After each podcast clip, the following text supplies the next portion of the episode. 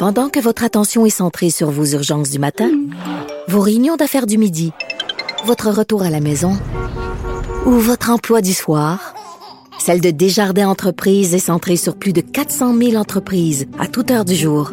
Grâce à notre connaissance des secteurs d'activité et à notre accompagnement spécialisé, nous aidons les entrepreneurs à relever chaque défi pour qu'ils puissent rester centrés sur ce qui compte, le développement de leur entreprise. Avant d'y aller avec la chronique de Félix Séguin, je viens d'aller voir le reportage là, des euh, touristes en Gaspésie. On le sait, là, on a parlé du fait qu'ils euh, s'approchaient trop de l'eau, qui campaient un peu partout, même sur les, les, terrains des gens, qui ont laissé des canettes, qui ont laissé des déchets un peu sur les plages. Mais là, la nouvelle qui vient de sortir, c'est que vous savez, quand on a une roulotte, on fait nos besoins dans la roulotte. On a besoin d'aller porter ça dans une station d'épuration. On, sort un tuyau, là, puis on, jette ça dans les égouts. Il y a des endroits exprès. Mais il y a, il y a des gens qui ont laissé ça sur la plage. Donc, ils sont allés vider leurs égouts, leurs toilettes sur les plages de Gaspésie au lieu de payer et d'aller faire ça dans les endroits désignés. C'est incroyable comment on peut être imbécile quand on veut. Bref, vous pouvez aller voir le reportage. Ça tourne évidemment à, LCN ou encore sur le site de TVA Nouvelles. On y va avec Félix Séguin, chronique crime et société. Bonjour Félix.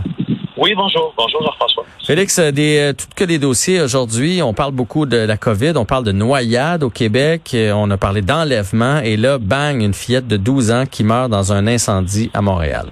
Oui, à la chronique des faits divers, mentionnons que pour les gens qui sont directement impliqués dans ce drame-là, c'est loin d'être un fait divers. C'est l'événement qui a fait chambouler leur vie. 9h30 ce matin sur la rue Maroni, c'est près de la rue Saint-Patrick, dans l'arrondissement de Ville-la-Salle. Il y a un incendie euh, commencé au sous-sol de cette maison-là, qui compte plusieurs étages. Et au sous-sol, il y avait une fillette de 11 ans. Euh, et euh, il y avait deux autres euh, enfants dans la résidence, un de 10 ans, un de 18 ans et le père aussi de la famille. et quand le feu a pris naissance, ça s'est fait manifestement très rapidement parce que les témoins ont vu le père de la jeune fille s'engouffrer vers la maison pour aller y sauver ses enfants.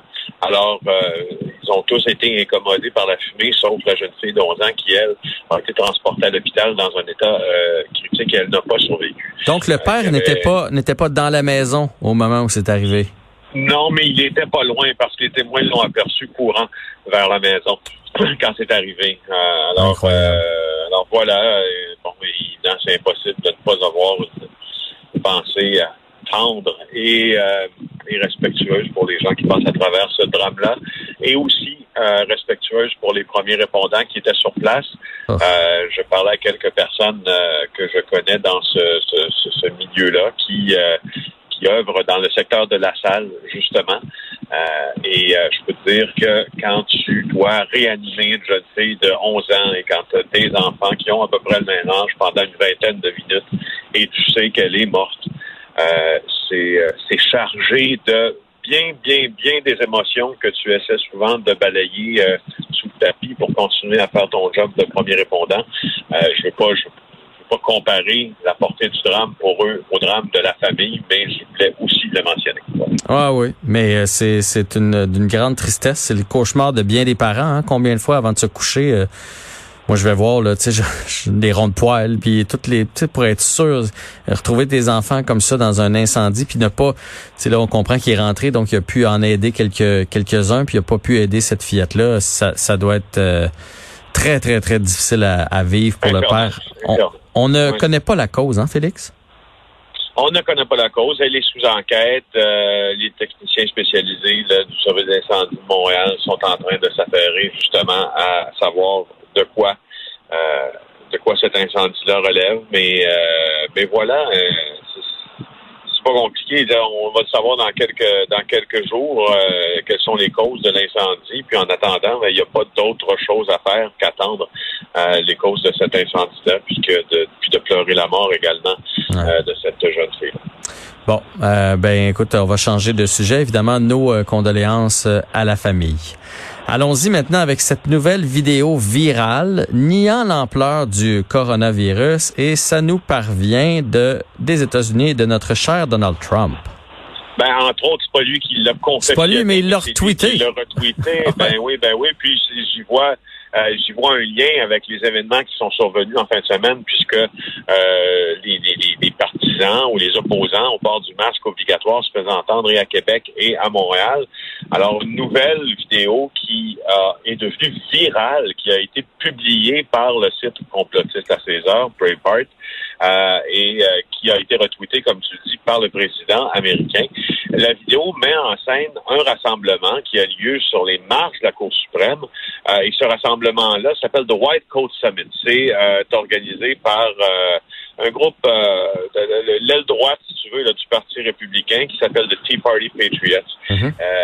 et les donateurs républicains financent énormément cette aile radicale, faut-il le mentionner, du Parti républicain. Et elle avait rassemblé cette aile-là des médecins américains qui, euh, qui remettent, si tu veux, en jeu de consensus ou remettent en doute le consensus sur le nouveau coronavirus.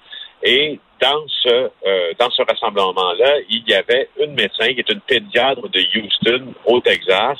Elle s'appelle Stella Emanuel. Euh, elle est elle, elle officie comme ministre du culte aussi et dans un petit centre d'achat qui est à côté de son église, ce qu'il y avait un strip mall là, aux États-Unis? Un centre, des petits centres d'achat que tu vois en bordure de route, mais qui sont pas, qui a pas de corridor à l'intérieur, qui, dont les façades donnent sur, sur la rue. Bon, ben, elle, la clinique médicale est dans ça. Elle est, elle est pédiatre aussi.